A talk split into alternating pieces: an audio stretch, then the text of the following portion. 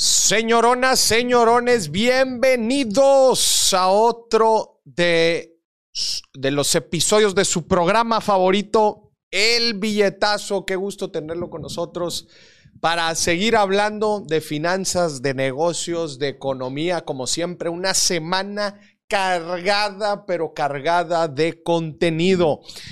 Es un gusto que nos esté acompañando. Un fuerte saludo y abrazo a toda la gente que nos ve desde Estados Unidos, que yo sé que es muchísima gente.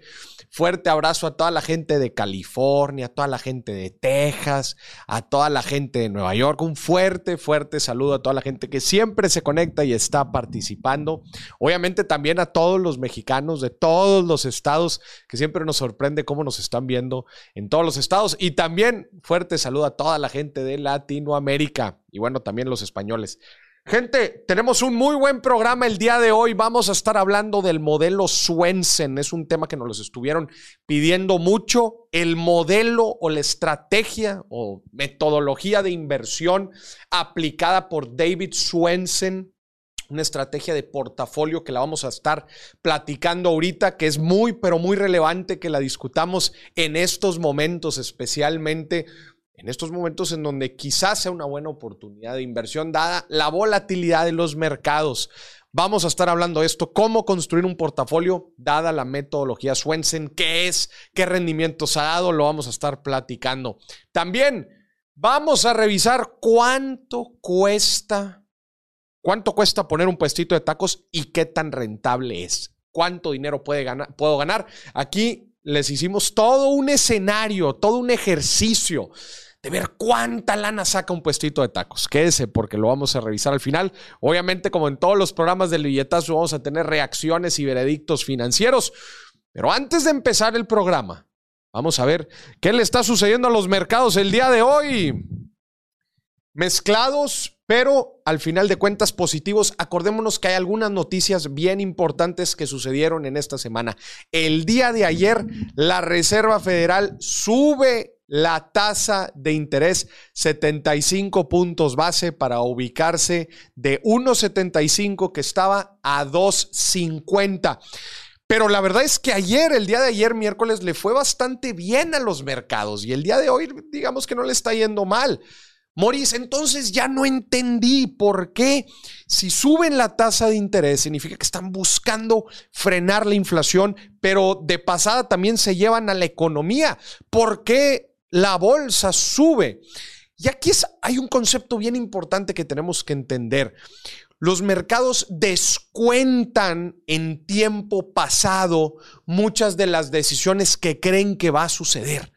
Entonces, en lugar de notarse o de percibirse como una noticia negativa el que suban la tasa de interés, los mercados lo ven como algo positivo, de que después de una alza de 75 puntos base, lo más probable es que relajen un poco ya las alzas. Entonces, algunos creen que será lo último que subirán la tasa y esto pues de cierta forma podría ser positivo para los mercados. Entonces, gente, esto es uno de los eh, alertas o desventajas de tratar de jugar o de jugar con los tiempos en el mercado o eh, timing the market que es tratar de predecir lo que va a suceder cuando en realidad los mercados ya descontaron o favorecieron los precios de los activos en tiempos anteriores. Y por eso es que se vuelve sumamente difícil hacer trading. Y bueno, pues justamente alguien pensaría, bueno, si suben la tasa de interés, entonces va a caer la bolsa. Y justamente tenemos la reacción, la reacción contraria. Entonces, este es un típico ejemplo de cómo se mueve el mercado dadas las diferentes decisiones macroeconómicas que hay afuera. Pero no es la única noticia que vimos esta semana también. Estados Unidos publicó sus datos de Producto Interno Bruto, de crecimiento y segundo trimestre del año del 2022 cae la economía americana por segundo trimestre consecutivo. 0.9 lo cual sigue significando pues que se empieza a, bajar un poco, obviamente, el consumo dentro del país. El consumo es la principal eh, impulsor de la economía americana. Entonces ha tenido un 2022, un año bastante, ha sido un año bastante complicado para la economía americana y obviamente eso impacta a todos los otros, eh, a, todos los otros países, ¿no? En este mundo globalizado, ¿no? ¿Qué, ¿Qué factores han ayudado a esto, bueno, o han afectado? Pues en parte el tema de un dólar fuerte afecta las exportaciones. Y que haya un dólar fuerte, obviamente, eh, eh, desalienta que, que, países alrededor del mundo quieran importar productos americanos. Y bueno, pues esto quizás pueda ser alguna de las razones. Y bueno, desde luego que la inflación y todos los factores que ya hemos analizado en este programa antes también están afectando. Entonces, Compleja situación la que sucede en Estados Unidos, pero por lo menos a la bolsa el día de ayer y el día de hoy le fue bastante bien. Ayer las tecnológicas arriba 5%. Oye, eso es una, eso es una alza que no se había visto desde el 2020. Y vamos a ver, eh, Microsoft ha tenido eh, días complicados, especialmente por no pegarle a... Eh, acuérdense que estamos en etapa de em, en donde las empresas publican sus resultados. A Microsoft no le fue bien, a Meta tampoco. Estamos viendo a Meta le está yendo bastante mal. Eh, no se han logrado los estimados de ganancias que se habían propuesto. Vamos a ver las criptomonedas, a ver cómo les están yendo a mi pobre Bitcoin o no tan pobre. El día de hoy le está yendo bastante bien. Al ratito vamos a hablar con el señor productor para ver en cuánto están sus Bitcoins, pero 10, casi 11% arriba. Señor productor, guarde su dinerito, ¿eh? porque, porque el día de hoy 10% arriba Bitcoin, el Standard Poor's 500 1% arriba, las tecnológicas medio punto, 0.53 eh, arriba, el IPC mexicano casi 2% arriba, le está yendo bien, el oro 1% arriba, el, el petróleo 0.52 abajo, el peso se está apreciando 0.14 contra el dólar y el Bitcoin, justo como lo decíamos, casi 11% arriba. Señoras y señores, bienvenidos al billetazo. Estamos de vuelta en el billetazo. Voy a quitar aquí la agüita, pues ni que nos estuvieran patrocinando. O les podemos decir, empresas de agua, de refresco, es más, hasta de cerveza. Brínquenle aquí con un patrocinio en el billetazo. A ver, vamos a darle la bienvenida al señor productor. Señor productor, ¿cómo está? Bienvenido al programa. Estoy feliz porque, Maurice, tenemos una buena noticia. ¿Ya tenemos patrocinador? No, mejor. a ver. Es jueves con sabor a viernes ah, de quincena. Ah, mañana tenemos. Mañana pagan. Mañana pagan y además tenemos viernes de quincena. ¿Qué tanto nos lo pide la gente? y ya empieza a dar sed. No sé a ti, pero a mí me empieza a picar la garganta. Ya, de plano. Ya. No, eh, señor productor, tenemos que hablar. No, no me está gustando mucho. no, de hecho, el señor productor ya dejó de tomar. ¿Es cierto, ah? Sí, ya hace, a lo mejor hace más de un mes que ya no tomo. Que ya no tomas, oye. Y me salen las pedas bien baratas. Sí. sí. A ver, yo le voy a decir algo a la gente. Quiero, quiero que me ponga mucha atención. Más si me pueden pasar la liga de. Mm, la última liga de, YouTube para poderla ver aquí los, los comentarios.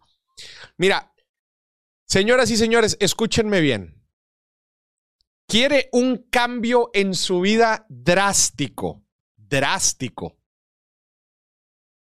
En tema de salud física y de salud financiera quieres bajar de peso de forma drástica y quieres empezar a ahorrar de forma también drástica, haz algo bien sencillo. Deja de tomar. Fácil. Deja de tomar. That's it. Sí. Eso es un. Digo, a ver, va a haber gente que va a decir, ay, Maurice, yo ya no tomo. Bueno, tú no tienes ya ese hándicap. Pero si, si hay alguien que nos esté viendo que diga, Maurice, no me alcanza el dinero y no tengo el, el peso que quisiera tener, y tomo, ahí está. Deja de tomar y vas a ver cómo va a cambiar drásticamente tu vida. Sí. Eh, nada más eso, ¿eh? Nada más eso. Un detallito nomás. Un detallito. Oye, Marisi, loco, me divierto, man. Ah, fíjate que yo pensaba eso. A ver, ¿y Hasta que después salí y así sin tomar. Una, para empezar, pedí una limonada de litro. Todos con sus cubetas y así. Yo pedí una limonada de litro. Me salió 50 pesos la peda y me la pasé mejor todavía Y sobre todo al otro día, me la pasé mejor que si hubiera, que cuando tomaba. Sí. La verdad. La verdad es que sí, e- es un mito eso de que necesitas tomar para pasártela bien. No. Y luego aparte sales. Te ahorras la las estupideces que hace la demás gente. Sí, te, te ríes de las estupideces que hacen las demás. Te ríes y, y te las ahorras porque, bueno, pues no. ¿Verdad? Sí. Pero una pedita de 50 pesos. Está con madre. Dice Humberto Perales en YouTube, fuerte abrazo, dice, hay que tener balance, Mauricio. Sí, a, a- a ver. O sea, o sea, el balance se consigue tomando, es mi pregunta. No, no. A ver, no está mal ponernos unas cervecitas de vez en cuando. Yo en Europa me las puse. Pero lo que estoy diciendo es, si quieres un cambio drástico en tu vida, es lo único que es una cosa que puedes cambiar que va a tener un impacto importante. Sí. Un impacto importante. Simplemente dejar de tomar. No, y más de lo. Y si eres de esos que. No, vamos a tomar una, pero se le calienta el motor y te dejas caer. Sí, claro, se te calienta. Típico, bueno, un, oye, no, no voy a tomar. Y tus amigos, una, una. Ya de la, de la primera sigue la segunda. Ya te la abría, ¿a poco me la vas a desperdiciar?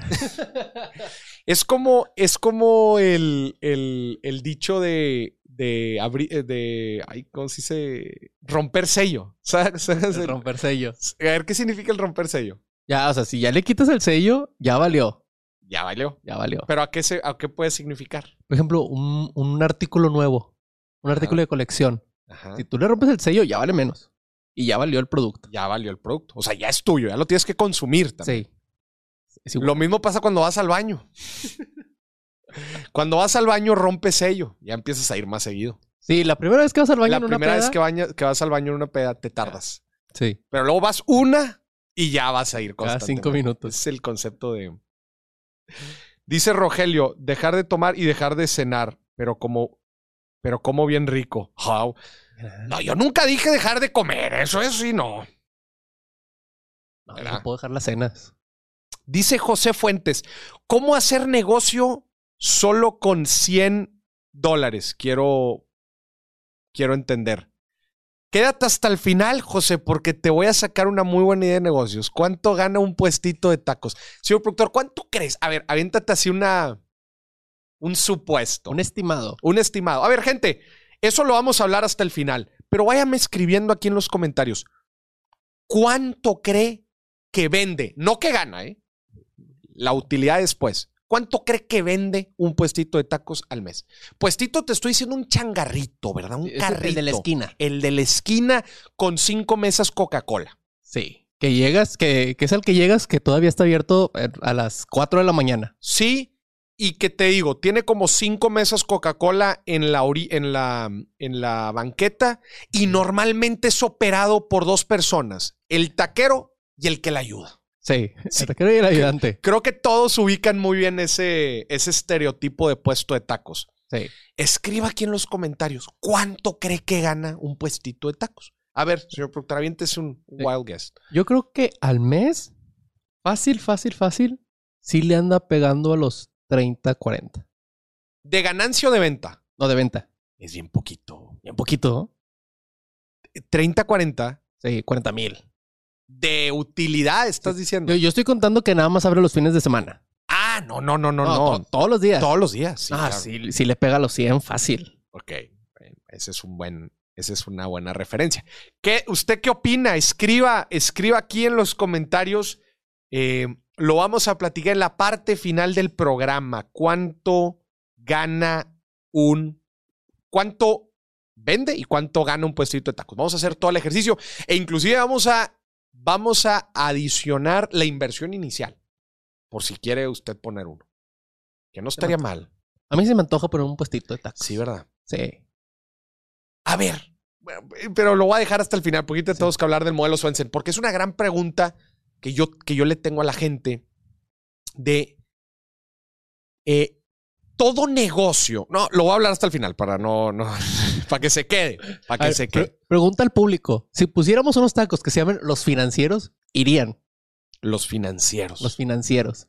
Así. pero que se vean fancy, así de que, pero que es un changarrito. Sí, un un changarrito, changarrito, pero fancy. bien hecho. Sí, un changarrito fancy, los financieros. Güey, sería una buena idea de negocio. Bueno, para reflexionar y vamos a contestar esto en la parte final, quiero que reflexiones sobre un tema. A ver. Eh, ¿Qué fue? No, no, no. o sea, a ver, quiero que reflexiones sobre un tema. Todo negocio tiene palancas de. eh, Se llama en inglés drivers de negocio, pues son las palancas del negocio, ¿no? Que son estas palancas o, o llaves del negocio, las que nosotros podemos jugar con ellas para aumentar la demanda, para volverlo más rentable, etcétera. Para aterrizar este concepto un poco mejor, la pal- las palancas o los drivers de un negocio, un puesto de tacos, son los siguientes. Una buena salsa, Sí, un buen guiso, sí, una buena tortilla. sí. ¿Qué más? Una buena ubicación. La ubicación, sí. Ubicación. ¿Qué más? Los horarios.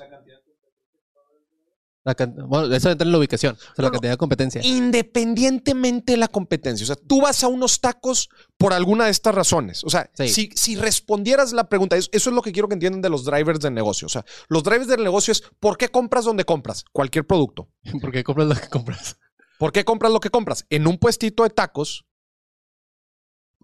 por poner otro ejemplo, si, si yo compro varilla, ¿verdad? ¿Por qué compras la, la varilla? Calidad de varilla, precio de varilla, etc. Entonces, los drivers del puesto de tacos son la salsa. La salsa. Yo he ido a tacos solo por la Yo salsa. también, la neta. Guisos, Sí. tortilla. Sí. El guiso puede estar espectacular, Pues si la tortilla no. pero si la tortilla está mala, no. Ojalá. Eh, ¿Qué más? La ubicación. Yo he ido a tacos por ubicación. El horario. O sea, va regresando de la Pues fiesta sí, y muchos que. sí, el horario es otro driver.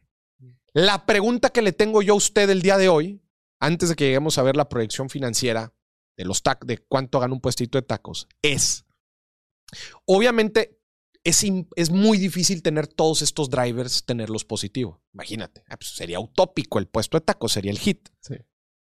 Si pudieras elegir cuál de todos estos es el más importante, o pudieras elegir un driver, ¿cuál escogerías? No me lo digan, escríbanlo en los comentarios, lo platicamos al final. Sí. Es más, no uno, dos. Dos drivers. Va. Dos drivers. Puede decir, no, pues la salsa y los guisos, la ubicación. Si usted fuera a poner un puesto de tacos, ¿cuál sería los dos drivers que escogería de los que acabamos de platicar? O quizás algún otro que no hemos dicho. Oye, la habilidad del taquero, este, que, que- las bebidas. Oye, pues es que en ese puesto de tacos venden cheve y en ningún otro la venden. El- puede la ser un driver. Aquí, ¿cuántos se tardan en dártelos también? Sí, también. Oye, la limpieza. Sí. La limpieza del lugar. Bueno, ya se lo dije. Dos drivers, piénselos y los platicamos al final. ¿Les ahí parece? en los comentarios. Váyanlo poniendo en los comentarios y, lo andan en los platicamos. comentarios, denle like al envío y suscríbanse al canal. Y suscríbanse al canal. Muy bien. Vamos a hablar ahora. Equipos de cuatro, no se puede de cinco. Hagan en equipos de. Ok. Vamos ahora a hablar del modelo Swensen. Vamos a hablar el modelo Swensen. Señoras y señores, les platico un poco de historia. David Swensen fue un inversionista americano que él tenía el control del Endowment Fund, que es un fondo, véanlo como un fondo de inversión que administraba los fondos de la Universidad de Yale. Para los que no conocen, la Universidad de Yale es una de las universidades más importantes en Estados Unidos. Y esta persona, haz de cuenta, las universidades en Estados Unidos tienen como estos fondos que administran eh, parte del dinero que tiene la universidad y también lo que los alumni o los egresados aportan o donan a la universidad. En Estados Unidos es muy común que las personas donen de regreso a la universidad. Entonces, obviamente se va haciendo un fondo y hay una persona encargada de administrar este fondo y de, claro, invertir este fondo, porque llegan a ser cantidades grandes de dinero y el objetivo es invertir este dinero y que con el rendimiento o la ganancia puedan dar becas y utilizarlo para otras necesidades de la universidad. ¿Ok? Hasta ahí todos entienden lo que es un endowment fund, cómo funcionan las universidades y cómo van aportando eh, los egresados. Pues para, imagínate, si tú fuiste a esa universidad y te dieron una beca, ¿no? Fuiste becado, no te costó. Pues claro que, oye, te gradúas y dices, oye, sales con un, con un, eh, eh, con un eh, amor por la universidad, ¿no? Y pues claro, después tienes una carrera exitosa y donas a la universidad, es como un pay it forward, ¿no? Oye, a mí me gustaría que le dieran una beca a, más gente, ¿no? como yo fui becado, ¿no? Ese es un poco la, la, la, la, cómo piensan eh, y cómo funcionan las universidades en Estados Unidos. Bueno, David Swensen era la persona encargada de administrar este endowment fund. Prácticamente invertir este dinero. Eh, él estuvo por ahí por los años 80 hasta el, creo que el 2001, que fue cuando, fue cuando murió. Eh, y David Swensen, él entendía muy bien la teoría de portafolios y él diseñó lo que después se llamaría el modelo Swensen, o el portafolio Swensen, que dice eh, que funciona con base a ciertas reglas de inversión y que, dice David, esta es una correcta diversificación de una inversión a largo plazo. De una inversión a largo plazo para una inversión pasiva a largo plazo. Muchos de nosotros queremos hacer inversiones pasivas a largo plazo. ¿Qué quiere decir pasiva a largo plazo? Pasiva que no le tengas que estar eh, comprando y vendiendo acciones y ETFs y eh, eh, otros activos y no, no, no. Mira, tú invierte con esta diversificación y déjala correr a largo plazo. Esto, eh, este modelo, él lo desarrolla, eh, tiene, varias, tiene varios libros, David, pero al final de cuentas ha tenido un rendimiento bien interesante a lo largo de 30 años, más 40 años, desde que tomó el control del fondo. Morris, ¿cómo se ve el portafolio de David Swensen o el modelo Swensen? Está apareciendo actualmente en pantalla. Dice David, hay que seguir ciertas reglas y primero dice, como estamos invirtiendo en el largo plazo, dice, el portafolio tiene que tener principalmente o estar altamente cargado a equity o a capital, inversiones de capital, o en otras palabras, acciones de empresas. Como pueden ver en la parte de arriba, el 70% del portafolio son acciones de empresas. El 30% fixed income o instrumentos de deuda. Esa es la primera distinción que hace. Como es a largo plazo, las inversiones en acciones dan más rendimiento a largo plazo que los instrumentos de renta fija o los instrumentos de deuda como los CETES, por ejemplo, o los bonos. Entonces, esa es la primera distinción.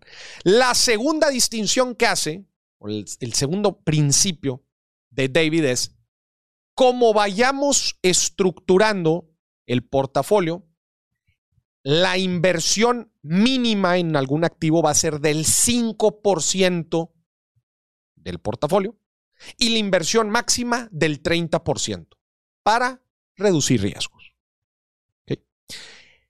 Y David lo divide de la siguiente forma. El 30% del portafolio invertido en acciones del mercado americano, acciones de empresas grandes o lo que se conoce también como large cap. El 30% obviamente en una diversificación de estas acciones. Ok, 30% en el mercado americano, empresas grandes del mercado americano. Después decía, aquí seguimos hablando todavía del 70% de acciones. Entonces, el 30% en acciones de empresas grandes en Estados Unidos. Después dice, el 20% en bienes raíces. 20% en bienes raíces. 15% en acciones de economías desarrolladas internacionales que no sean Estados Unidos. Empresas japonesas, empresas alemanas, empresas inglesas, empresas francesas, etc. 15%. Y después un pequeño 5% para empresas de mercados emergentes, emerging markets, que ahí está China, México, India, Rusia. No, Rusia no. La, Brasil, 5%. Y con eso, señoras y señores, completamos el 70% de acciones. Y el otro 30% del portafolio, Moris, ¿en qué? Él lo divide 15% en bonos, en este caso bonos de Estados Unidos, y el otro 15% instrumentos de renta fija ligados a la inflación, lo que aquí en México se le conoce inversiones basadas en UDIs. La UDI, unidad de inversión, es un indicador ligado a la inflación. Si la inflación sube, el UDI sube. Entonces, si yo hago una inversión en UDIs que me da, por decir un número, 2, 3, 4% arriba de UDIs, tú le estás ganando 2, 3, 4% a la inflación. Ese es un instrumento de renta fija ligado a la inflación. Entonces, eh, Swensen dice, el 15% de la deuda, eh, perdón, del 30% que vas a invertir en deuda, mételo 15% en bonos y 15% en instrumentos ligados a inflación. Eso, señores y señores, ese es el modelo Swensen. Hoy por hoy, hacer este tipo de inversión o conseguir este portafolio no es muy complicado. Porque tú podrías decir, Boris, el 30% en empresas de Estados Unidos. ¿En cuáles? ¿Y en cuántas? Obviamente no vas a meter ese 30% en una sola acción. Sería una locura. No estarías diversificado. Imagínate si se lo hubieras metido a Coinbase, que ha perdido más del 50% de su valor en lo que va del año. Como puedes ver, no es la proporción en lo que está estructurado esto. No está armado para un solo activo dentro de cada categoría, sino una diversificación. Y para eso nos ayudan, gente, los ETFs, Exchange Traded Funds, fondos cotizados, que con uno solo puedes tener una diversificación importante. Entonces, ¿cuántas secciones ven aquí? Una, dos, o cuántas categorías de activos en este portafolio ven? Uno, empresas americanas. Dos, real estate. Tres, eh, empresas de mercados desarrollados. Cuatro, mercados emergentes. Cinco, bonos de Estados Unidos. Y seis, bonos ligados a la inflación. Seis activos en total, perdón, seis categorías.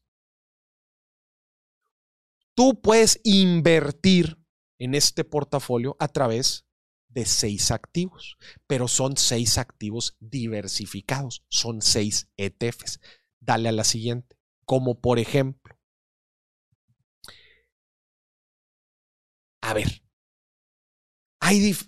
si el 30% está ubicado en acciones americanas, si el 30% está ubicado en acciones americanas, puedes invertir en el Standard Poor's 500. Hay varios ETFs. Está el, SPY, está el EVE, está el BO. Son ETFs que siguen al mercado americano, empresas grandes. O el BTI. Equity Large Cap. US Equity Large Cap. Viene raíces, Moris, necesito irme a comprar departamentos, etcétera. No, el BNQ es un ETF que adentro tiene diferentes fibras o REITs en Estados Unidos. Entonces, con un instrumento financiero ya estás invirtiendo en bienes raíces en Estados Unidos. El BNQ, VNQ, es el ticker del ETF. Todos estos son ETFs, gente. Después, ¿Cómo cubrimos la parte de inversiones de empresas en mercados desarrollados? El BEA. Developed Markets. Es de Vanguard y es un ETF que igual te da acceso a diferentes empresas en mercados desarrollados. Y luego el 5% chiquito de Emerging Markets, el de iShares, EEM, Equity and Emerging Markets, Large Cap, empresas grandes. Y después para los bonos, ahí tenemos también dos ETFs de iShares, uno de bonos del tesoro de más de 20 años, largo plazo, como es esta estrategia.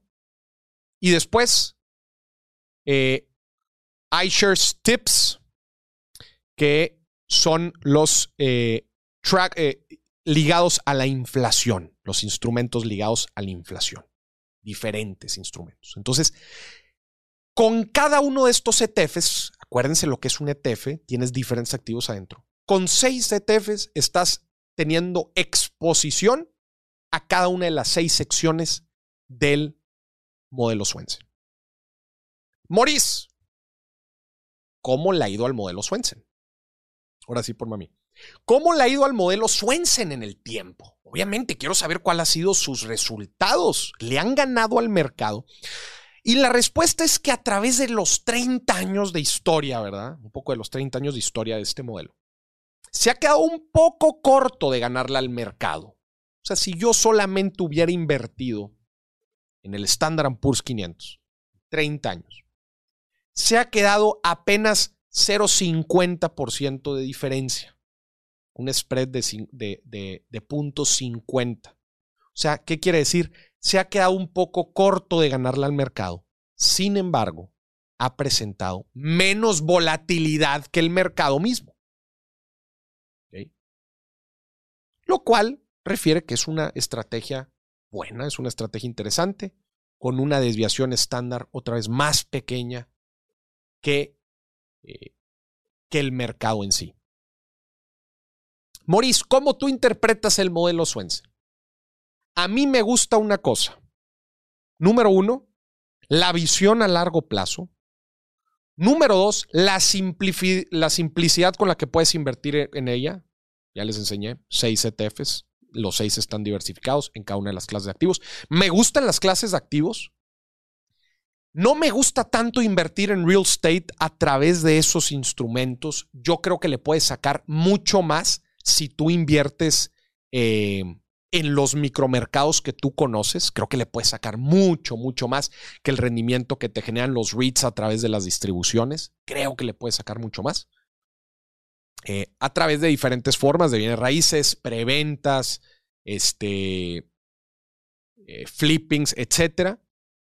Pero con lo que me quedo y me gusta mucho el modelo Swensen son las diferentes categorías que se aloca el capital. Aplícalo para las inversiones como tú las quieras hacer, pero siguiendo sus parámetros. Oye, está interesante tener una lana en empresas grandes, en mercados, eh, en mercados eh, desarrollados, incluido Estados Unidos, un 30%. Bien. Otra proporción importante en bienes raíces, 20-30%. Bien. Otra parte, renta fija. Inclusive hasta lo podrías usar de corto plazo para tener liquidez. Y de esa forma, armar tu portafolio. Eso es lo que me gusta mucho del modelo Swensen, la forma en que distribuye, en, que te da ciertos lineamientos para distribuir tu capital. Ya si lo quieres seguir al pie de la letra a través de ETFs, inversión sumamente pasiva, o tú quieres desarrollar cada, uno de esos, eh, cada una de esas categorías haciendo inversiones por tu cuenta, eso ya cada quien. Yo creo que en algunos de estos activos, especialmente en real estate, puedes hacer mucho más eh, invirtiendo también de otras formas. Pero bueno, es una guía de cómo nosotros podemos armar nuestro portafolio. Muy bien. Eso, señores y señores, es el modelo Swensen. Están preguntando aquí que cuándo inicia el registro para mi siguiente curso de inversiones. Empieza el 1 de agosto. 1 de agosto, señoras y señores. Mi reto de 23 inversiones en un año empieza. Para que estén al pendientes de mis redes sociales. Es más, les voy a poner aquí en el chat, que me, me acaban de pasar eh, la liga para que puedan ver más información y si quieren se pueden pre-registrar. Ahí les va. Cuarta generación. Vamos en la cuarta. ¿Ya? ¿Cuatro? Ahí va. Listo. Muy bien. Señor productor, ¿cómo van sus bitcoins el día de hoy? ¿Cómo amanecieron? Mejor que el programa pasado, sinceramente. Yo tengo en amigo Ya, que 38 pesos cuestan ya. ¿Ya me alcanzan dos camiones? Ya. No, tres, tres, Pero- tres. Tuvieron un alza el día de hoy, ¿va? El día de hoy. La última vez que lo revisé tenía 33 pesos. Oye. Bueno, ¿cuántos camiones? Dos. Ah, es- en ese entonces me alcanzaban dos. Ahorita ya me alcanzan tres. Ya te alcanzan. Sí, ya. Sigue. Fíjate que los va- camiones aceptaran Bitcoin. Va a seguir, a- bueno, pues te tendrías que ir a El Salvador. ya sé. Vamos a las reacciones financieras antes de pasar a la gran. ¿Ya pensaste qué, qué drivers del puesto de tacos utilizarías? Yo sí, ya, ¿Tú ya los tienes? claro. A ver, Alan también que piense, eh, el señor productor número dos, ¿Esa es la tuya? ya, que si ya se sabe los drivers. ¿Él Ya. también ya está listo? Ya está listo. Va. Usted en casa ya sabe cuáles son los drivers que escogería para poner un puesto de tacos. Solamente pueden ser dos. Y con drivers de negocio, Tú ya tienes tus dos. yo le sigo pensando. Ok. No estoy seguro. Ok. Acuérdense, los drivers del negocio son las características del negocio que producirían un, una compra. O sea, ¿por qué vendrían clientes? Porque tienes una buena salsa, porque tienes un buen guiso, porque está limpio, porque es este, tienes va- variedad de guisos, señor productor. Faltó esa. Porque el taquero está bien guapo. Porque el taquero está guapo, porque te sirven cheve. Si solamente puedes escoger dos, la locación que habíamos dicho, si solamente puedes escoger dos, ¿cuáles serían? Mira, están poniendo aquí algunos, ya están pusi- poniendo uno. Eh, dice salsa y servicio al cliente. S- sabor y servicio. Oye, ¿no hemos hablado del servicio?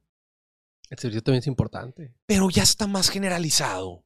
Sí, yo creo que ese ya es por default. Gente, al momento de escoger un driver de negocio, tienes que pensar las barreras de ese driver del negocio. Es decir, un buen servicio. Pues, ¿qué tan, qué tan fácil es de copiar un buen servicio? ¿Qué tan fácil es de copiar una buena tortilla? ¿Qué tan fácil de copiar es un buen guiso? No está tan fácil.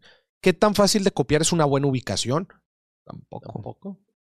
Váyale pensando, no es nada más de escoger drivers. Todos los negocios todo el tiempo se preguntan cómo manejar estos drivers dentro de su negocio. Oye, quiero que me compren a mí por precio. ¿Qué tan fácil es que llegue alguien más barato y te saque del mercado?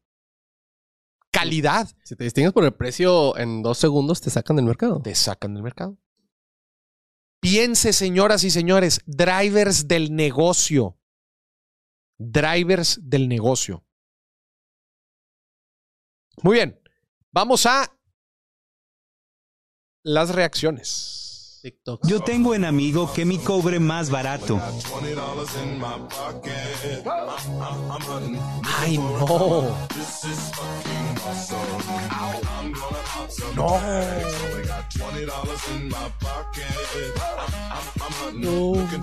Yo- O sea, le pintó todo mal el carro. Sí. Pero le cobró más barato. A ver, desarrollemos eso. ¿Qué opinan ustedes de yo tengo un amigo que me cobra más barato? Hombre. ¿Cuántas veces no me la han aplicado? Es que esto, esto también sea, creo que es básico en el mundo del marketing. A ver. De que vas con un cliente y que te cobro tanto por manejar de tus redes sociales. No, hombre, mi, mi- mi sobrino le mueve ahí al TikTok, le voy a decir a él mejor. Yo, Es que te voy a decir algo. Tenemos que entender, hablando, eh, ahí estamos hablando de un negocio. sí. ¿Cuál es el core del negocio? El core. Lo que hace el negocio ser el negocio. Ajá. Y lo que son nice to have. Ah, Chido si lo tengo, chido si no. En pocas palabras, priorizar mis necesidades dentro del negocio. Sí. Por ejemplo. Y volvemos al ejemplo de los tacos. Hay cosas que son el negocio y otras cosas que, por ejemplo, llega una persona y me quiere vender unos guisos brutales, así, son los mejores guisos. Tú, tú le dirías, no, ahí los guisos de la esquina mm, son más baratos. No, no. Pero ¿qué pasa si llega un compadre con unas mesas brutales hechas de madera, así? Le dirías, oye, compa, las de coca están más baratos. Ahí sí. Ahí sí le dirías. Y a la gente le vale en la mesa. hay que saber priorizar nuestras necesidades y lo que nos va a dar más valor. Otra vez, volvemos al fundamento costo-beneficio. Costo-beneficio. Aquí, compadre, están pintando tu auto y se ve que es un auto bonito. Se ve que es un auto bueno. No vas a escatimar en el precio, por favor. No escatimas. Hay cosas en la vida en las que no escatimas y hay otras cosas en las que sí. Cosas fundamentales. ¿Sabes en qué yo no escatimaría tampoco? En un colchón. Un colchón. Tú irías al de la tienda. No, en la, en la esquina me venden uno más barato. Te vas a dormir ahí todos los días. Va a ser fundamento para que descanses bien. Yo creo que ahí no. Ahí no le entras. Hay cosas en las que sí pichicateas y hay cosas en las que no. Hay que saber en qué sí y en qué no. No está mal pichicatear, es parte de una negociación también, pero hay ciertas cosas en las que sí vale la pena irte por lo barato y hay cosas en las que simplemente no. Y como dirían, muchas veces lo barato sale caro. Lo barato sale caro. En el ejemplo que tú estás poniendo del marketing, en un negocio 100% en línea, por el amor de Dios, ¿cómo vas a, cómo vas a pichicatear en, un, en, en- en algo tan fundamental, en un driver clave de tu negocio? No, mi sobrino lo puede hacer. Bueno, pues que lo haga. No, me, me ha pasado, una vez me pasó con un cliente que yo le estaba cobrando. Dijo, no, ¿sabes qué? Mi sobrino me dijo que iba a cobrar más barato. Ah, está bien. Terminamos contrato. Se fue con su sobrino, que no sé qué estudiaba el sobrino. A los dos meses regresó. Claro. que, Oye, es que no, es que pues no estoy vendiendo nada ya con ellos. Te estoy diciembre. El compadre este del auto va a regresar a donde le habían cotizado más caro y va a decir, oiga, mejor sí. No, y Y- le va a salir todavía más caro le va- porque le tienen que quitar eso. Sí, claro, y le van a decir, ah, muy bien. Ah, nada más que hay que quitar esa.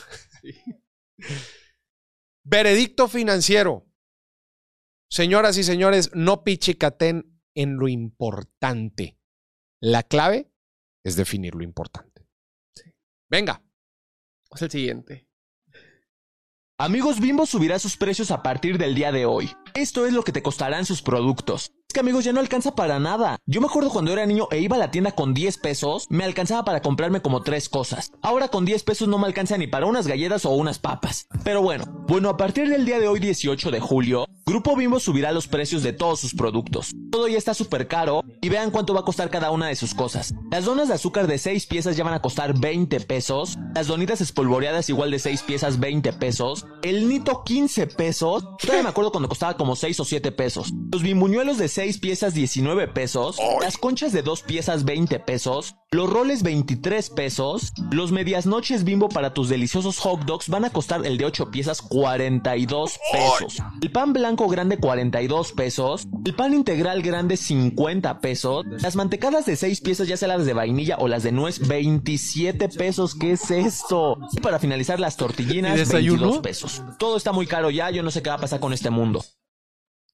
A ver, de perdido, de perdido las presentaciones que tienen muchos productos. Oye, de perdido el pan de barra, de perdido las tortillas, este, pues, oye, eh, eh, te alcanza para, oye, pues, para varios tacos, te alcanza para muchos sándwiches y todo. Pero estos así, los, los, em, los panecitos, ajá, que te vienen dos, que, que es nada más para una, un solo uso, está carísimo. Todo eso 20 pesos. Oye, ¿ya lo fijaron en 20? Ajá, ¿Ya? Oye, ya está el, el- el dólar, el euro y el gancito, así como el Spider-Man. Ya, sí. que, apuntándose los tres. está, está impactantemente caro. Oye, pero Bimbo no, no era de las empresas que había entrado al, al acuerdo. Déjame, déjame busco. No, pues que el acuerdo, Moris, eh, se rompe cuando empiezas a perder utilidad. Es que Bimbo había anunciado. Había anunciado que iba a mantener precios. Aquí está. El gancito sí está en 20 pesos, eso te lo puedo asegurar. ¿El qué? El El gancito. gancito. 20 pesos. 20. Un gancito. Un gancito nada más. No para que se me aplaste todo ahí. Aquí. Arropado por el. eh, sí, corporativos de grupo Bimbo, Walmart. Bimbo mantendrá sus precios durante los próximos seis meses. Ya se acabaron los seis meses. No, esto fue. Mayo. Ah, to- ¿todavía le falta? Oye, todavía le cuelga. Fíjense. Las medianoches, pues, ¿para cuántos hochos te alcanzan? Son 12, ¿va? Sí. El pan integral. Bueno, o sea, esos productos, híjole, ya sé que como quiera sí se elevó el precio, pero de perdido te alcanzan, pues, o sea, los, los amortizas. Sí. Los va repartiendo ahí por el día. Los va repartiendo por el día, pero los otros, híjole, es una lana. El negrito, el nito. Ahora se llama El nito. nito. En ¿También 15 qué? pesos. 15 pesos. Mira, te compras mejor un pan de, de estos de los Eh. de, de hot dog y le ponen chocolate encima, es lo mismo. y ya te haces hot dogs. Y ya te haces- y- ¿Y sabes qué es lo peor de todo? Que no es, no es tan nutritivo. No, O sea, ninguno de estos productos es muy nutritivo. no, no, no. Híjole, veredicto financiero, gente. Híjole. Piénsenle antes de comprarse cualquiera de estos. Está muy, muy caro. Oye, antes comer sano te salía más caro, ahorita ya Pues ya está el nivel. está en nivel. Ya mejor elige comer sano. Sí, elige comer sano.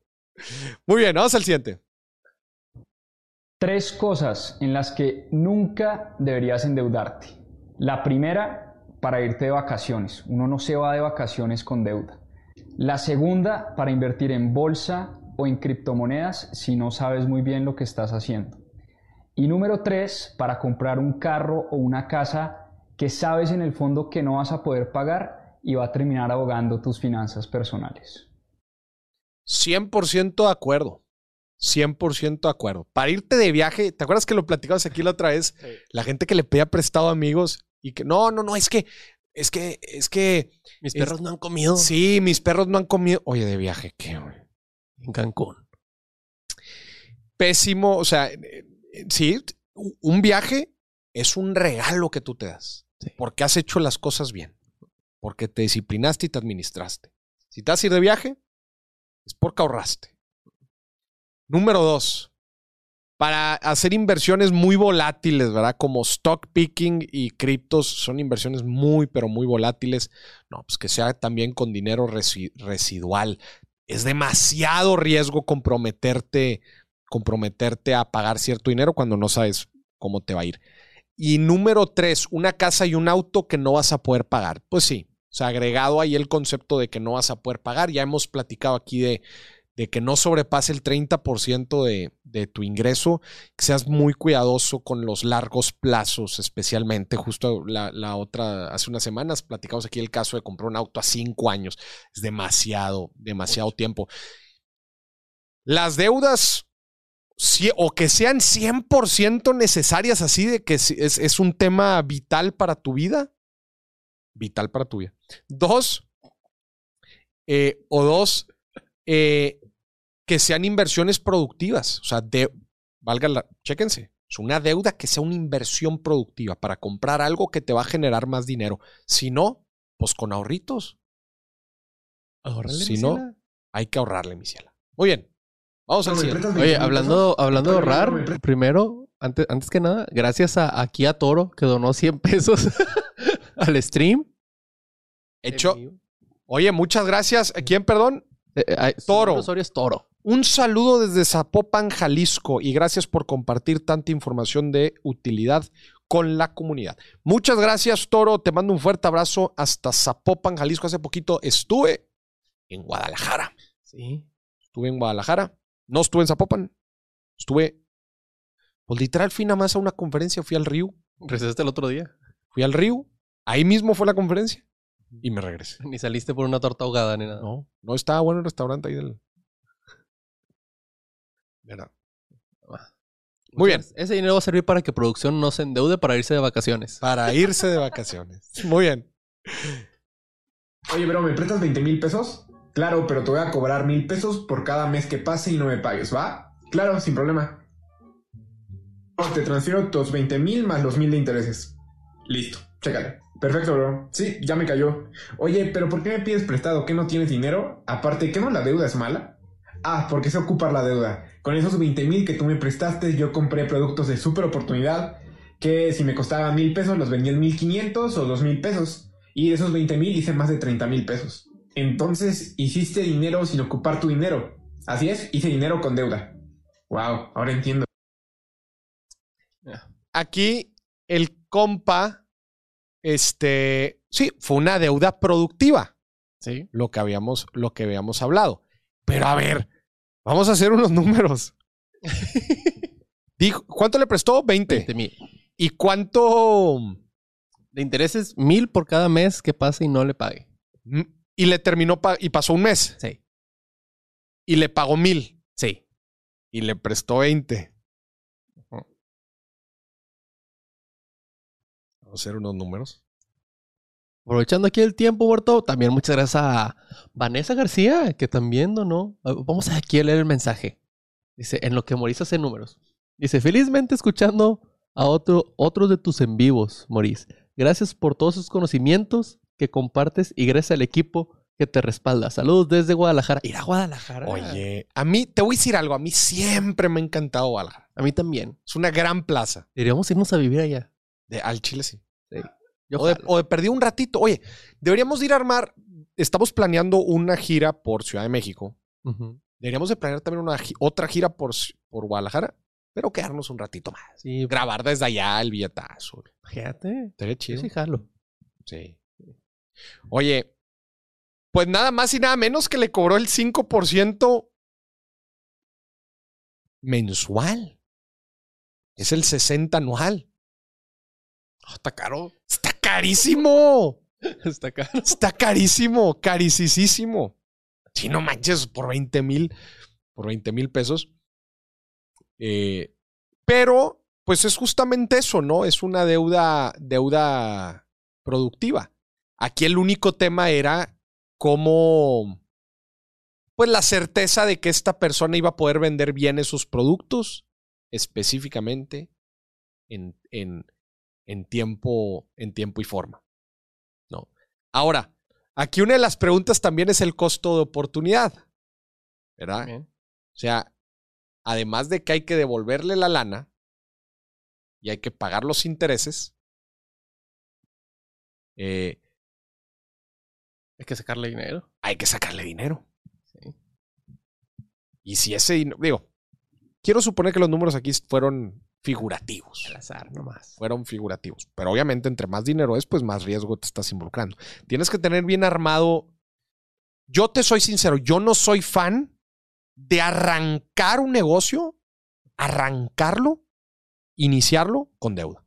Ni yo. Es demasiado el riesgo. Y aquí, aquí lo pintó muy bonito, ¿verdad? Este. A ver, tienes que tener, tener asegurado el producto, el prove- la proveeduría, que lo vas a poder conseguir barato. Siendo cliente inicial y la chingada, no es tan fácil. Y luego, tienes que tener asegurados los clientes. Porque cada, tiempo, cada, cada día que está pasando estás perdiéndole lana. Entonces, tienes que estar bien cuadrado. Mejor, ve armando tu negocio, crécelo, asegura una cartera de clientes, asegura ciertos deals con proveedores y ahora sí, para crecer, endeúdate. Para crecer, Sí. Pero ya que tienes un flujo. para, sí, para iniciar es muy, pero muy riesgoso. Porque imagínate que no funciona. Si, Por eso. si lo metes con tu dinero, pues perdiste el dinero y ya, ni modo. Exacto. Pero si no funciona, aparte de que ya perdiste tu dinero, tienes que pagar los intereses. Y además también es un tema, sí, y además es un tema psicológico. Oye, es lana que tenías ahorrada que pudiste haber usado para irte de viaje. Sí. Haz que jale. Haz que jale el negocio. Sí. ¿Verdad? Muy bien. ¿Hay otro? Eh, no. Ahora vamos con el taco. Vamos con los tacos, señoras y señores. A ver, entonces, ¿cuáles fueron tus drivers, señor productor? Tus drivers. El mío es la salsa. Una, sal- una buena salsa. ¿No, no la perdona? Salsa. Sí, y el horario. Que sí estén abiertos tarde. Salsa y horario. Sí. Porque de repente regresas de la fiesta con ganas de unos tacos y no hay. Tus dos drivers del negocio fueron la salsa y el horario. Sí. A ver. Siguiendo tu lógica. Entonces lo que estás diciendo es que el guiso puede ser un taco de perro, pero tienes una salsa excelente. Sí. Puede estar el puesto de tacos allá por donde ruge Guama, pero abren hasta tarde y tú irías. Y yo voy. Y, y lo hago. ¿Cómo lo haces? Hay unos tacos. Ah, y lo haces. Sí, no, les voy a dar el gol porque son los mejores tacos. La mejor salsa que he probado en mi vida. Ay, es, es mucho eso, ¿eh? No, es mucho. Sí, sí, sí. ¿Cuál? Eh, por, la, por la Expo Guadalupe. Ajá, Está hasta el otro lado de Monterrey. ajá. Que abren, están abiertos 24 horas Ok. y tienen una salsa tlaquepaque. Brutal. Pero brutal. Yo no soy de ponerle tanta salsa a los tacos, pero Eso ahí, los baña. lo- literal, los pido bañados. Te los bañan en ahí. Están, Se me está haciendo agua la boca. Literal. Y el guiso nunca lo has probado. Nada más, nada más no. sabes, sabes a salsa. Son de barbacoa, pero pues, eh, Fíjate salsa. que te, te la voy a dar a medias. Yo Ok. también voy a platicar una historia. Eh, aquí en Monterrey, seguramente mucha gente conoce los famosos tacos Don Pancho. Sí, Sí, los subí. Son así los de los tacos al vapor. sí. Cuando yo los compraba estaban a 2.50. Ahorita creo que están como a 10 pesos. Maldita inflación. Pero cuando yo iba, estaban a 2 pesos 50 centavos el mendigo taco.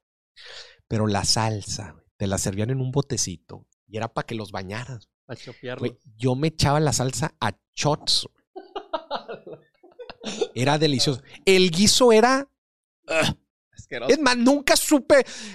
¿De qué es este? Eh, Tenían de rezo de chicharrón. Nunca, nunca distinguí. nunca vi la sea. diferencia. Nunca vi la diferencia. Nada más el taco sabía salsa. Y con eso tenía. La tortilla estaba Es que los asquerosa. chopeas, que los Sí, chopeas. los, sí. los chopeas. Por eso te voy a dar la parte de la salsa. Mis drivers. A ver, pero, pero tiempo, tiempo, tiempo. Ahorita respondiste que tú, que tú irías. Pero si tú fueras a poner un negocio, a esas dos cosas le meterías. O sea, te asegurarías que abriera. La salsa 100%. Ok, la Salsa- salsa sí. El horario es el que e igual y... No el horario, pero sí la ubicación. O sea, ju- jugarías de que poner que estuviera bien ubicado. Sí, Una buena salsa y una buena ubicación hacen un excelente negocio. sí. Va. Yo. Yo ahí te va. Cachucha de, de empresario. Ok, Yo no me iría por la salsa. ok. Porque aun y cuando yo, un driver mío, sí pudiera hacer la salsa, creo yo, y este es un supuesto, el colectivo o la masa de gente que buscas tener tráfico en tu restaurante, en tu changarrito, se guía más por el guiso que por la salsa. Puede ser. Por ejemplo, las mujeres. ¿Cuántas mujeres conoces y dicen, no, yo voy a esos tacos por la salsa? Normalmente la mujer te dice, yo voy a esos tacos porque están ricos.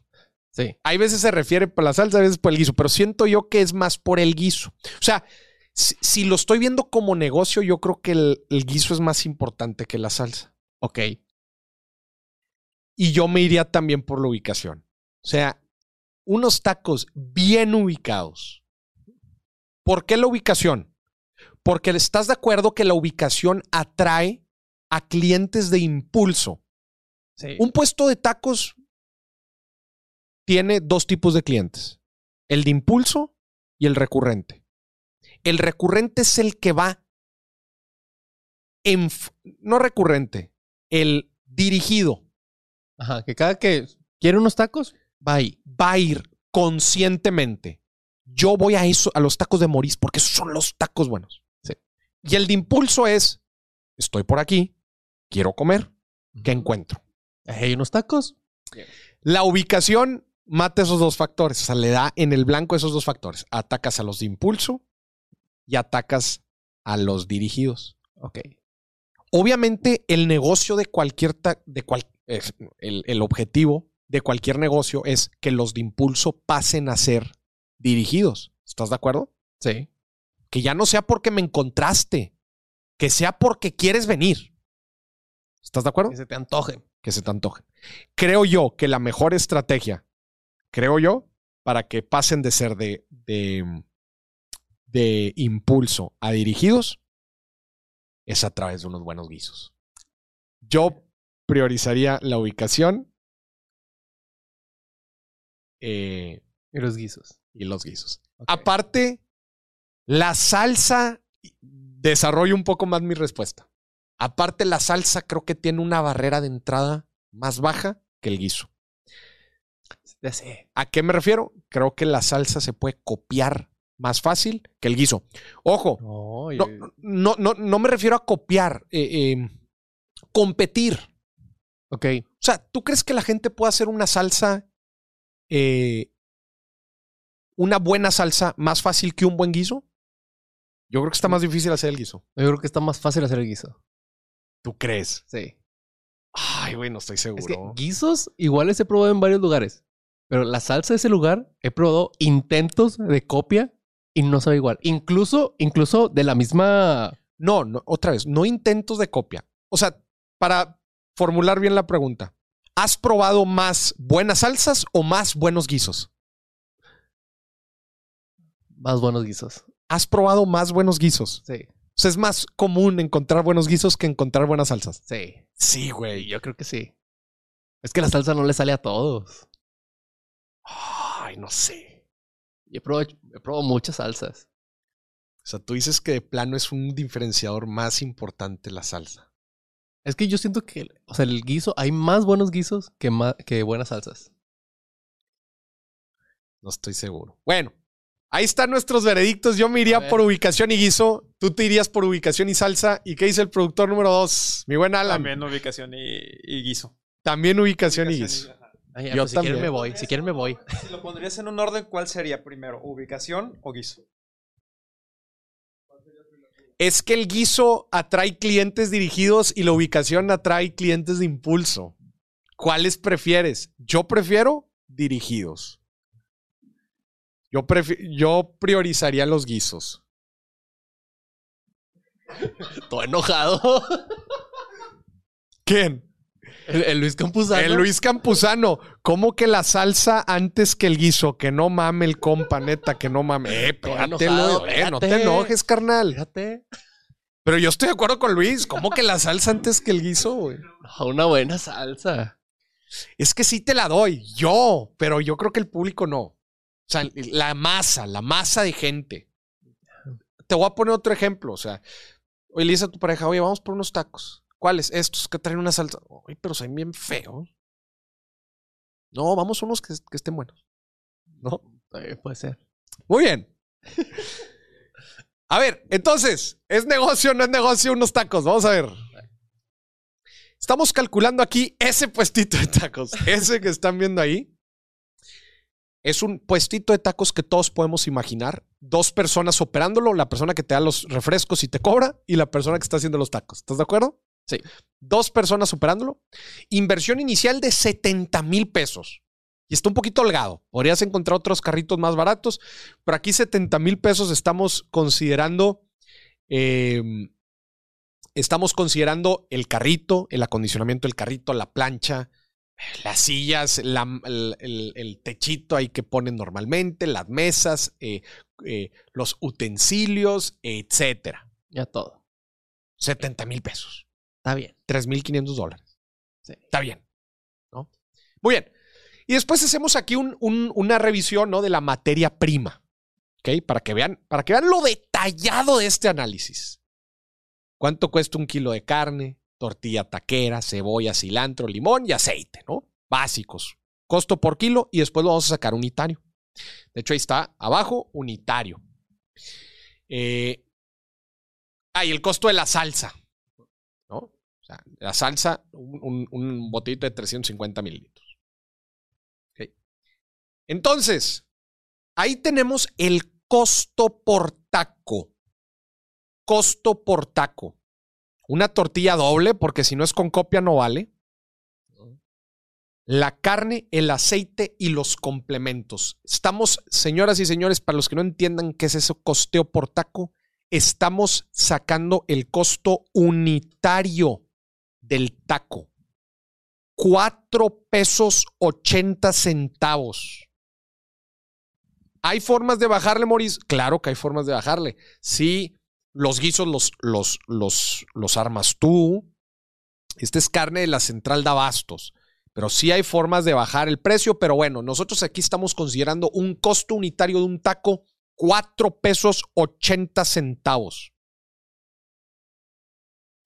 Y estamos poniendo aquí la, una propuesta de rentar un local, para que no sea nada más el changarrito. Imagínate que está el puestito de tacos, pero también rentas un local, para que la gente se sienta, se siente. Una renta mensual de 14 mil pesos, agua, luz, gas e insumos de limpieza. Nómina, pues dos personas, el taquero 1 y taquero 2. Que también le pueden manejar ahí un modelo variable, pero bueno. Y más o menos. Hay más o menos. ¿Ok? Gastos fijos mensuales, además de la renta del local, 15.500. pues, Perdón, gastos fijos mensuales. La renta del local, 15.500 pesos y la nómina, 12.000 pesos en total. Total de gastos mensuales, 27.500 pesos. ¿Ok? O sea, ese es el gasto mensual del negocio, además de los 70 mil pesos de inversión inicial. Sea, aquí estamos diciendo que para empezar a operar el primer mes necesitas 97 mil 500 pesos, 770 mil pesos para acondicionar el, el, el carrito y 27 mil 500 de capital de trabajo del primer mes. ¿Estamos de acuerdo? Lo cierras en 100. va. Lo cierras más o menos en 100. Días de apertura. Estamos considerando los, ay, los días de apertura. 24 días. Aquí estamos hablando de un puestito de tacos que va a operar de lunes a sábado. De lunes a sábado. Seis días por semana, cuatro semanas al mes, 24 días al mes. ¿Ok? Sí.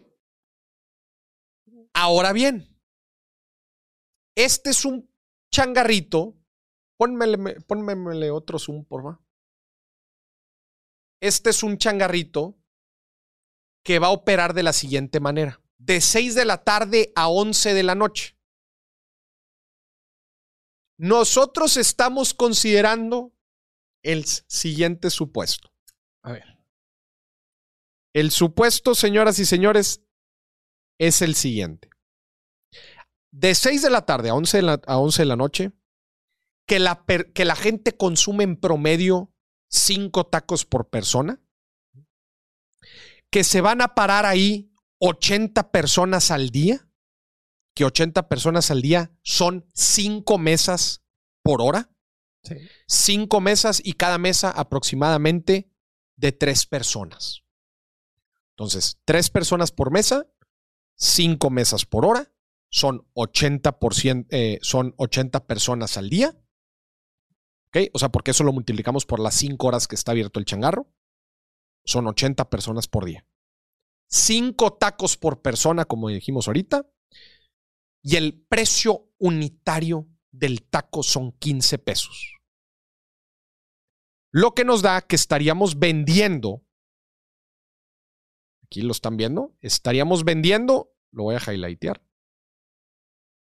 9,600 tacos al mes. Es una buena cantidad.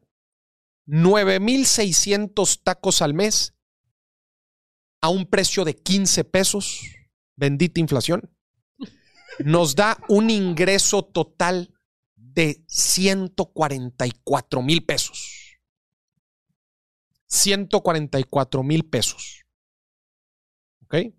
Señor productor, usted dijo Yo dije 100. Tú dijiste 100. Ahí más o menos iba.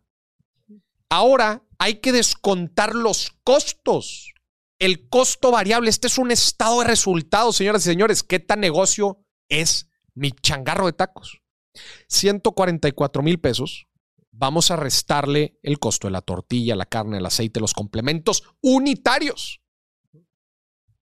nos da un costo de ventas de 46 mil 80 pesos. ¿Ok? Ventas por 144 mil. Costos por 46 mil 80. Restamos los 27 mil 500 pesos de gastos fijos que platicamos ahorita. Tenemos una utilidad de 70 mil 420 pesos.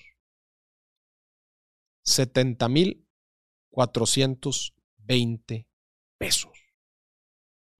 Le pregunto yo a usted que está en casa, en tiempo, ¿cuándo se da el retorno a mi inversión inicial? El primer mes, en teoría. Sí. Si se cumplen los supuestos que yo estoy planteando aquí, el primer mes tengo mis 70 mil pesos que le invertí en el changarrito y en la acondicionar todo, el primer mes lo tengo de regreso. Listo. ¿Cuánto es el punto de equilibrio? ¿Cuántos tacos tengo que vender para quedar tablas? 2.696. ¿Cómo sacaste ese dato, Moris? ¿Cómo sacaste ese dato? Utilizando, obviamente, el margen, que es la diferencia entre lo que vendo mi producto y lo que me cuesta, dividiéndolo entre mis gastos recurrentes de mes a mes. ¿Ok? Me da 2.696 pesos. Perdón, tacos. ¿Cuántos tacos? ¿Cuántas personas son al mes? Esto. 2.696 tacos entre, dijimos que eran 5 tacos. Son 539 personas. 539 personas. Y si por mesa son 3 personas, son 179 mesas. Son 179 mesas al mes. Está, está Pero luego lo dividimos, este monto, entre 26, di- entre 24 días que opera el negocio. Son 7 mesas al día. 7 mesas al día. En, Serían 22 personas ve- vendiendo, ve- comprándote al día. ¿Cómo? Que son 22 personas comprándote una orden de 20 tacos al día. 22 personas al día. La pregunta es, ¿crees que se pudiera lograr? Fácil. 22 personas al día. Sí. Son siete mesas. O sea, siete grupitos de gente que vengan. Siete. Yo creo que sí. Pero otra vez, este es el break-even, ¿verdad? O sea, este es el punto de equilibrio.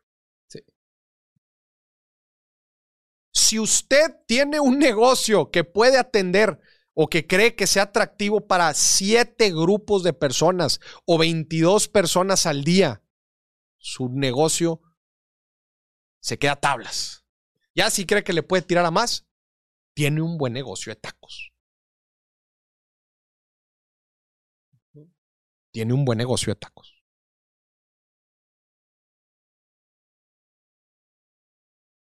¿Qué estamos esperando para poner los financieros? Ya, ya deberíamos.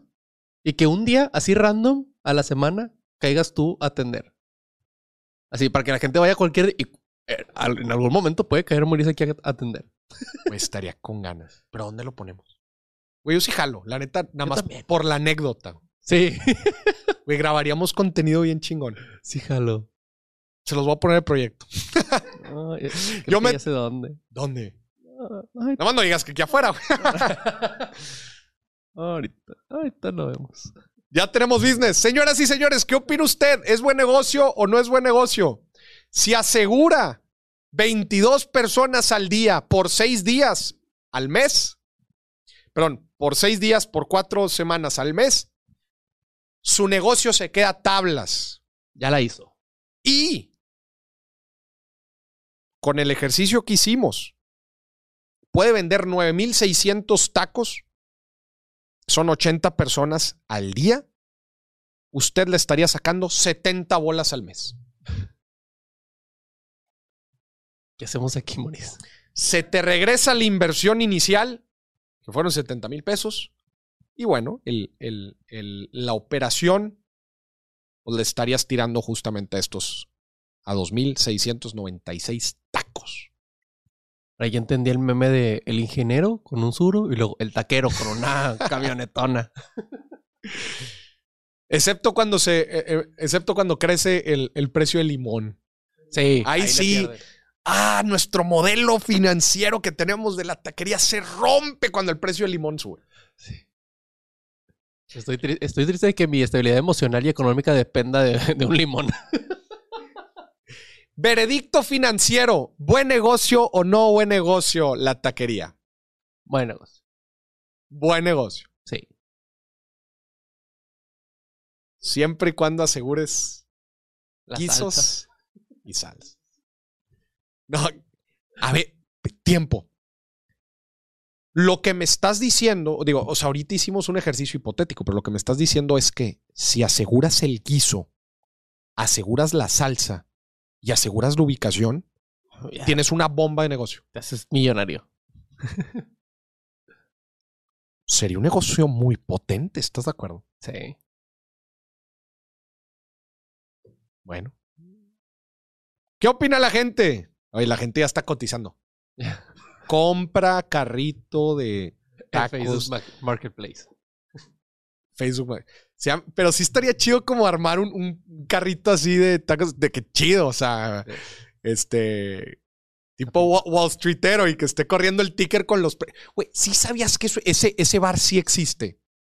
Sí, ya habías contado. Se llama The, The Wall Street, creo que se llama así, no estoy seguro, pero yo no he ido, pero una vez me, platicaron de ese concepto que están en la pizarra, como si fueran acciones, están eh, los precios de los shots. No sé cómo. eh, Mira, voy a buscarlo aquí. Wall Street Themed, themed Bar. Ahí está. A ver, Wall Street Themed Bars. Ah.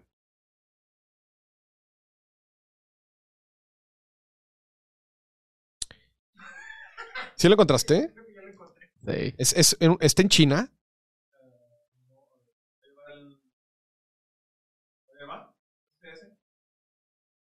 No. Dale al, al de la izquierda, El primerito. el primero. No estoy seguro si es ese, pero. Es chino, es chino. Pero haz de cuenta que en vez de acciones son los nombres de los shots. Entonces, de repente, en algún momento en la noche es eh, crisis financiera y todos los precios de los shots caen y la gente se vuelve loca y empieza a pedir shots a lo tonto. Y el precio de los shots va cambiando en el tiempo. Entonces tú dices, madres, este, ay, ahorita la perla negra está muy cara. No, a ver, aguántense tantito. Y luego crash, ¡pac! Imagínate hacer eso, pero con tacos. y y, y Sí. fluctuarlo sobre oferta y demanda. Oye, ya queda bien poquita barbacha. No, pues ahorita el taco te cuesta 25 pesos. ¡Oh, Estaría chido, ¿eh? Estaría chido. A dar- para darle una pensada. Muy bien. As- Así, de aquí han salido varias ideas que después sí hacemos realidad. Así que Sí, pero nada, luego aquí las ideas del señor productor no, no las lleva a cabo. Bueno, muy bien. dos meses dame y ponemos los financieros. Señoras y señores, muchas gracias por acompañarnos en este programa del billetazo. Eh, qué gusto tenerlos aquí. Qué gusto. Dice aquí Curi que no hemos considerado la competencia. Claro que la consideramos. En los drivers dijimos qué tan altas están las barreras. Sí. A ver, a mí no me importa tener 100 puestitos de tacos al lado del mío si yo tengo una receta única que es imposible de copiar. ¿Estás de acuerdo? O sea, obviamente en los drivers tenemos que considerar las barreras de entrada. Si son bajas, cualquiera lo puede copiar. Si son altas, es porque muy difícilmente se pueden copiar. Era lo que yo le preguntaba al señor productor. Si una salsa era fácil de copiar o de hacer una salsa atractiva, lo mismo que un guiso. Ok. Eh, muy bien. Pues estamos. Señoras y señores, gracias por acompañarnos. Nos dijo aquí Rogelio que les faltó agregar el precio de distribución por medio de las aplicaciones de reparto. No porque no consideramos venta por, por aplicaciones de reparto. Pudimos ver considerado, pero pues la venta obviamente, obviamente hubiera subido. Aquí, aquí no consideramos, aquí consideramos pura venta en sitio. Pura venta en sitio. Señoras y señores, gracias por acompañarnos en el billetazo. Nos vemos el próximo martes. Que estén muy bien. Hasta la próxima. Bye bye. Si te gustaría participar en estos programas en vivo, lánzate a la plataforma YouTube o a mis canales en Facebook. Igual me puedes encontrar Maurice Dieck y platiquemos. Inclusive hasta recibimos llamadas directo a cabina y platicamos con la gente. La neta es que la dinámica se pone muy, muy padre y es un programa muy relajado. Así que ahí nos vemos.